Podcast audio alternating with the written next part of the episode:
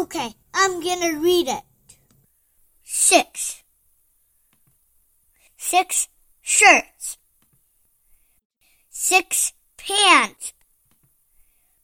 Six dresses.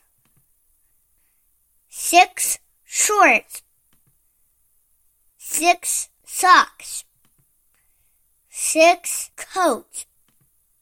Six gloves. Six hats.